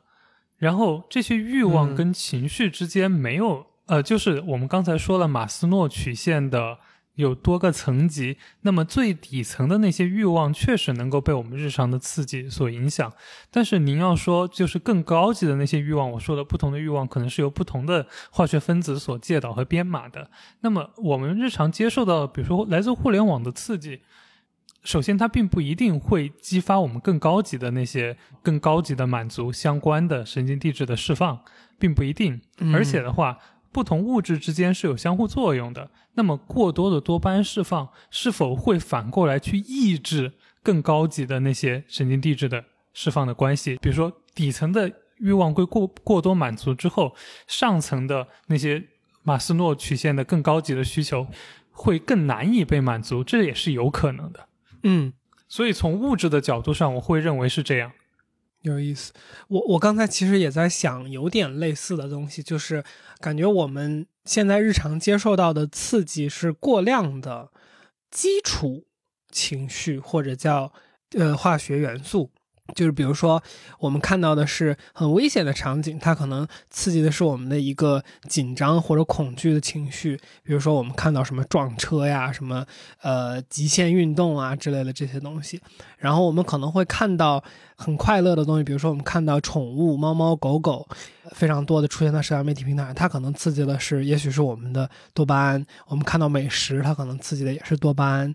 呃，然而就是我们在社交媒体上。现在的这一套算法下，它刺激的只有我们这些基础的激素，而它刺激不到我们的那些像你说的更高级、可能需要更复杂的链路才能被释放的东西。而我们现在所说的情绪价值，就是这些相对复杂的情绪的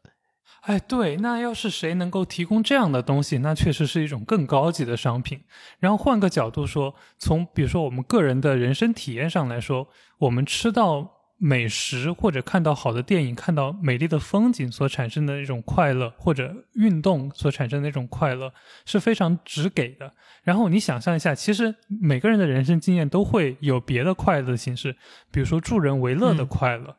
比如说你完成了一个美好的作品。个人实现的快乐，啊，你写了一篇好的作文，你做了一个好的节目，那种自我满足式的快乐，不需要任何人告诉你的那种快乐，他们一定是不同的感受，你自己主观体验你也会感受得到，这是不同的感受。而我们平时，比如说你日常在网络上，你去刷视频，你去做别的事情，所感受到快乐，那种快乐更接近于你吃到美食，那大概率是多巴胺编码的快乐。那谁能够给你提供，比如说助人为乐的快乐？谁能够给你提供有了一个美好的作品的那种快乐？很难有东西，至少商品化的东西给你提供这样的东西，这需要自我去寻找和自我去嗯满足。我觉得这里有意思的东西是在于，为什么现在？提供情绪价值就是高级的情绪价值难，是因为我感觉好像更高级的情绪价值，它需要这个用户，我们就说用户就是体验情绪价值的那个人，他先有更多一点的投入，而你想让人有投入，在这个时代本来就更难，因为大家的注意力的时间段是短的。呃，就比如说，如果我想获得一个好的露营体验，我至少要，比如说给他一天一夜的时间，对吧？那如果我想获得一个复杂的情感，可能我至少看一个视频，我不能看一个十五秒的短视频，而是我要看一个可能十五分钟、二十分钟的长视频。我看大白笑了，就在这儿说一句，就是这个也是我们最近，呃呃，yes，就是我们体会到的播客的一个价值是什么？就是说，播客它提供的情绪的体验是在。你听了，比如说一小时以上内容，就比如说我前面听了一小时的内容，这一小时的内容都是某种建立和 build up 和铺垫，然后在你比如说一小时三十分钟的时候，这个时候当你给他的一个。认知或者是体验或者是情绪的一个价值的时候，它就是那种复杂的东西，而不是一个简单的东西。而这种情绪体验在大部分没有听播客的人的这个体验里是不存在的。然后另一个角度就是说，为什么播客会有很多人喜欢，是因为当你有这么长的一个 build up 和铺垫的时候，你能够体会到一个非基础那种情绪的情绪。或者是体验吧，明白。我刚才听呃你们俩讨论的这个东西，我觉得就是我好像突然一下子在自己的意识当中把这些东西串起来了。就是这个我们在刚才在说的这种高级的情绪、高级的这个价值、这开心，它其实是不是就是所谓的超越了这个时间窗口，超越了巴甫洛夫的狗？就是因为我们刚才在讲的，说你在短视频平台看到那种快速的刺激，那些东西难道不正是你在看到的时候就会 immediately 建立某种认知，觉得这个东西就是这个，这个东西就给我这个，然后时间长了，你当然就厌倦了。但是我们说的那种更复杂的、更高级的、更需要时间投入的，不就是那个？只有人类才有的非动物，就大叔说的非动物性的那种时间的概念吗？非常棒！我我我我我我觉得这个特别好的，对你悟了。这个特别牛逼的地方在于，这就是为什么我们打开手机的时候会下意识去点那几个软件，对不对？这个就是那个时间窗口，是不是？就是我们我们有时候手机的使用习惯是点开，甚至有几个自动的。对，自动的点击的位置，就比如说你点开手机，对吧？第一反应是去点小红书，然后刷了两下，发现，哎，我本来其实是打开手机看信息的，或者说我本来是想回谁个什么什么东西，对吧？但是你下意识的点开了另一个，这个可能就是你的，呃，那个下意识的多巴胺刺激，你觉得每次点开那个东西和那个肌肉记忆是快乐。然后你就点开手机，点开小红书。对，而且这个有可能是在时间窗口之内所调控的、建立的一种反射。对对。然后你要认真考虑了之后，再来选择点开天宇 FM，就是一个在时间窗口之外的 属于人的一种快乐。啊，所以天娱特 FM 是反人性的，反动物性的，嗯，嗯，哦，高级高级，这个总结很高级。非常厉害，不愧是学哲学的。可能因为我还从这个时间的这个东西当中没出去，还被锁在自己的时间里。怎么说？那我们聊一个收尾的问题。吧嗯，好好，我其实有两个想聊的，一个是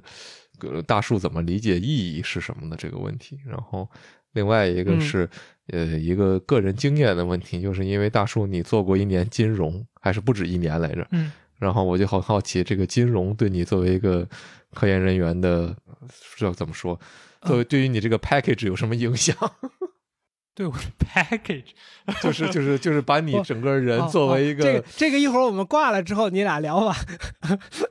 我呃，我觉得这两个东西是串起来的。我觉得对我来说，哦，是吗？对，就是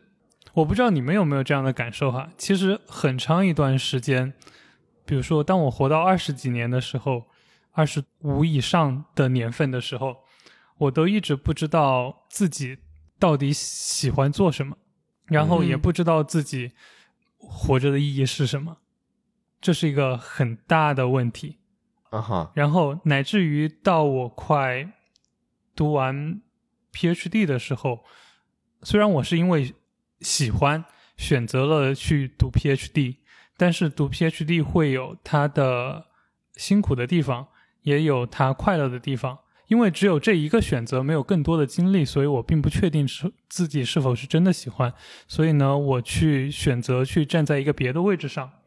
去感受一下，去产生一个第三方的一个经验，或者是一个研究之外的一个生活研究之外的另外一个第二职业的一个角度去看看，去感受一下。而且我正好把自己放在的那个位置呢，是一个可以感受到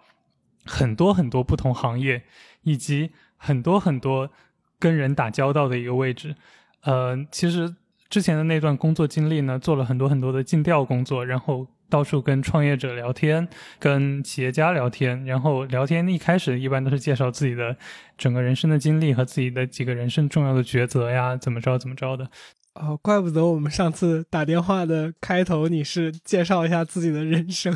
对对对，就是，原来是职业习惯，前职业习惯，然后。就会反过来帮助我去思考自己到底喜欢做什么，不喜欢做什么。呃，这个过程。这一年的过程当中，我一方面在接，因为之前一直在校园，其实后来嗯。那一年的时间接触社会更多，然后呢，把自己放到了社会、放到了产业的这个位置上，然后呢，也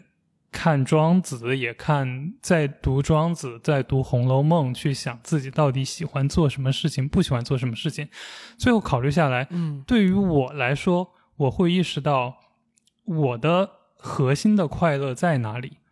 我的核心的快乐在于，我一定想要去从事一件创造性的工作，有自由度高的一个工作，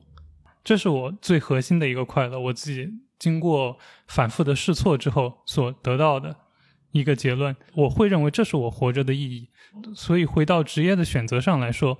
之前的职业，我会觉得说它更多的是一个工作的性质，更类似于一个呃像中介一样的一个工作。无论它有多么的高大上，但是它对我来说更类似于一个中介，把供求方和需求方给串联在一起，然后去作为一个中间人这样的一个角色。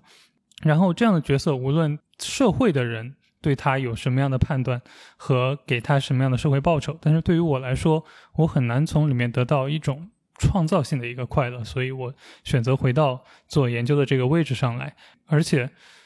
呃，这个做研究的这个位置呢，它能够给我不仅给我创造的机会，而且给我更多工作的自由。就是我我我想问你们一个问题哈，你们觉得嗯比如说，你们活在世界上，你们觉得你们生活上有多少的行为是自由意志所决定的？啊哈，哈哈嗯就是对于我来说哈，我我一些比较主观的一些感受，比如说，我们在生活很多是围绕着手机在进行，是吧？嗯你在手机上的任何的行为是你的自自由意志的行为吗？其实都是别人给你设计的 UI，然后根据别人给你设计的 protocol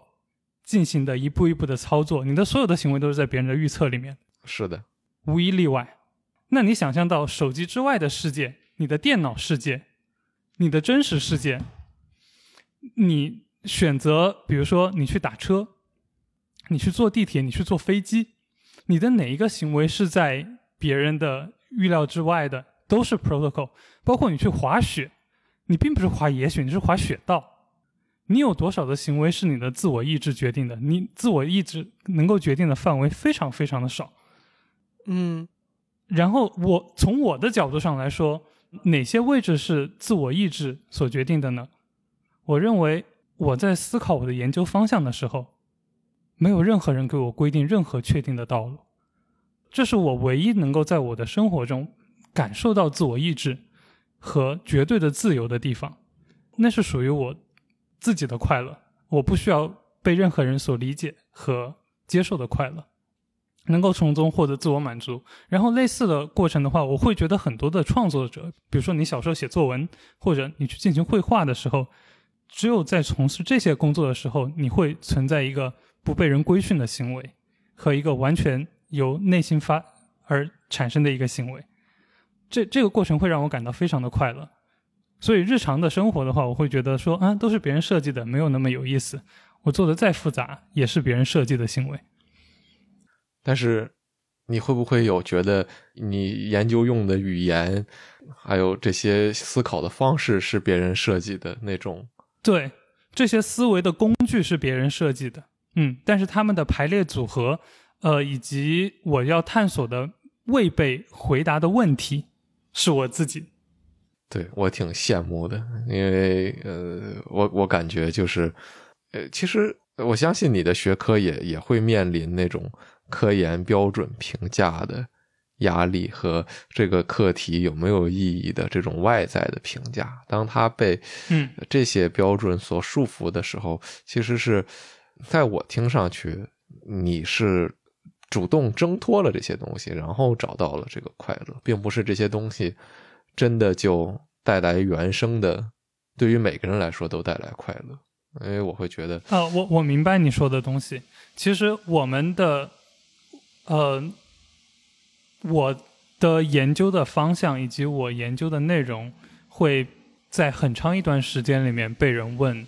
去问这个研究的意义。嗯这是很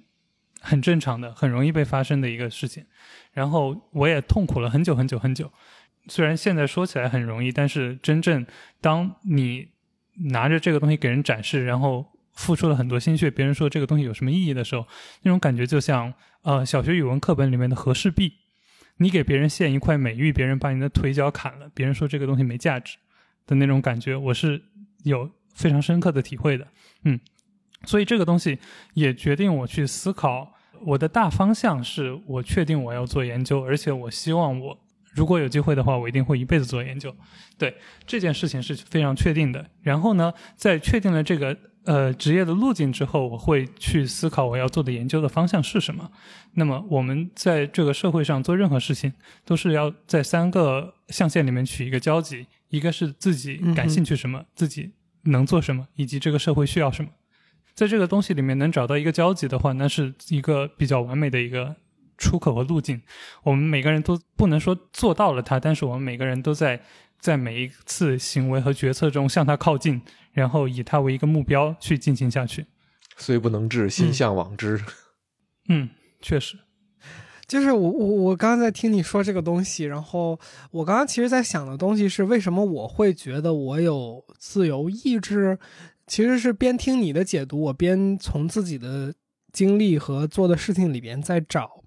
他们的共通的逻辑，然后想到的一件事情，就是我觉得呃，因为我我的主业是有两家公司嘛，我觉得在做一家公司的时候，它其实是一个建立系统的过程。就是刚才你比如说，你有讲讲到，比如说很多的手机系统，然后呃飞机的这个飞行的方式等等这些东西，都是一个被定义的系统嘛。我在做公司的时候，我很感兴趣的一件事情就是把一个想法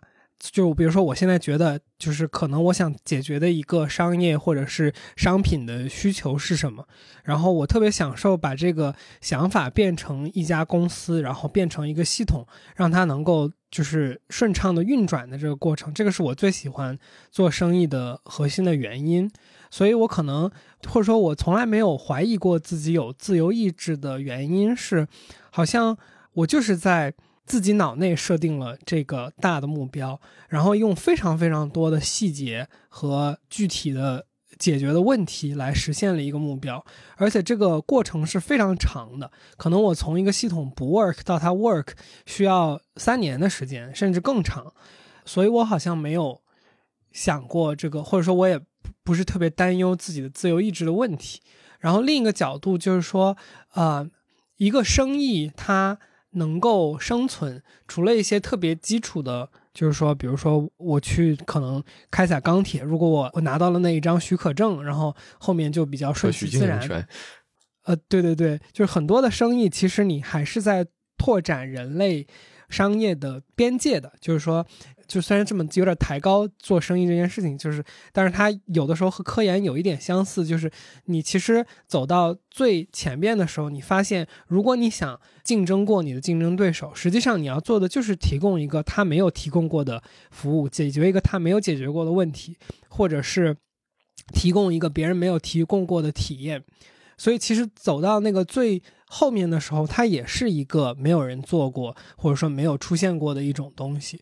所以，对对对，所以我我感觉到在这里有相似性吧。对，Jack，我毫不怀疑企业家精神是一种非常重要的自由意志，而且因为你可以想象到，我刚才说的那些东西都是在我们的商品社会以内人所发生的行为，但是你现在是在建立我们的商品社会，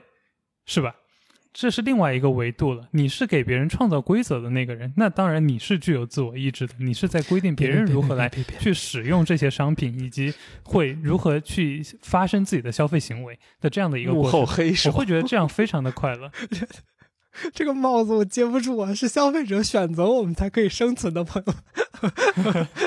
没有，但是是你发现了他们的需求。嗯，我也是他们的一员，就是这个也是我自己的需求，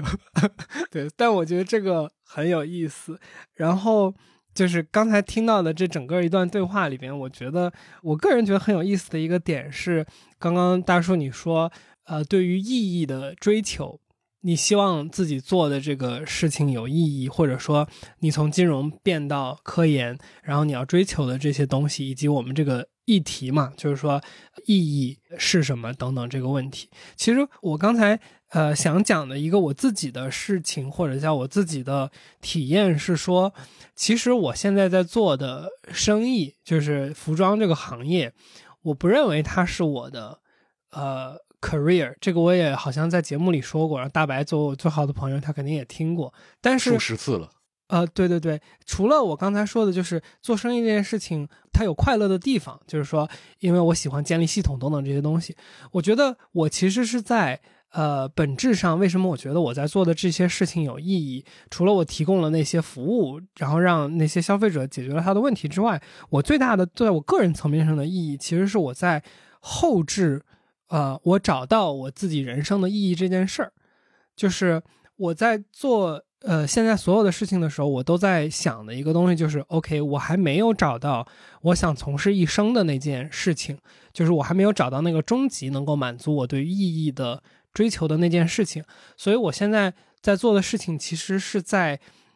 prepare 我自己，在我找到那个意义的那件事情的时候，我有足够的能力以及我有足够的资源来去做那件事情。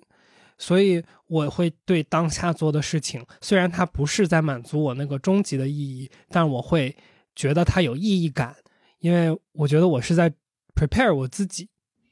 我我觉得很棒呀，就是很多人甚至都没有这个动力去探求自己想要去做什么的这个欲望都已经丧失了。我在想的东西，其实是我刚才在听，就是二位的这个。我们是从自由意志开始讨论到这儿的，然后我就有一个想法，就是说，好像，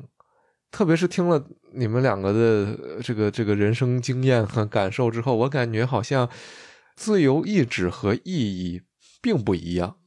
我们似乎对于人的一生有没有意义，是否要追求某一个意义，这个意义是什么？是不是所有人都在追求这个意义，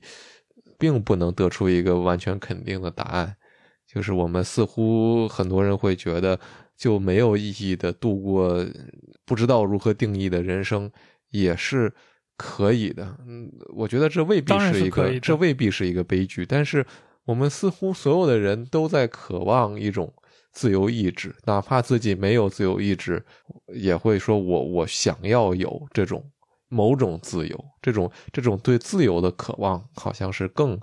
共通的东西。也许正是因为我们是不是，其实就像大树说的，我们永远生活在界面也好、媒介也好的这样的一种形社会的形态里，包括你自己。你自己的身体和和精神，它不也是物理和化学的这些反应吗？你想要超出这些东西，你想要超越，无论是时间也好，还是空间也好，呃，找到一种自由。嗯，我觉得这个好像是，这个是不是最大的不自由？嗯想要自由是最大的不自由，是吗？因为如果再说把这些东西都连在一起的话，我会想到就是，姐姐问大树你有什么调节自己情绪的方式的时候，你说降低预期。但是根据我们自己这一期的讨论，降低预期意味着什么呢？降低预期是否意味着放弃事物之间的关联性，还是放弃你与多巴胺之间的这种关系？嗯，我觉得可能降低预期，一定程度上会，也就意味着降低潜在的，就是你对于 reward 的量的预期。那如果你没有 reward 或者低 reward 预期的情况下，你为什么要花那么大力气？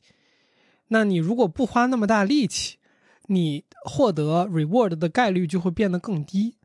那那如果是这么一个，嗯，这是一个层面，但是我觉得还是就是有另外一个层面，就是说，如果我我降低的预期是意味着说，就像你说对 reward 的预期，那就意味着说我对做了什么事儿会得到什么结果，这个东西本身是怀疑的。嗯那如果做什么事儿得到什么结果是不确定的话，确实就像你说的，就是失去了对事物本身的那种动力。嗯，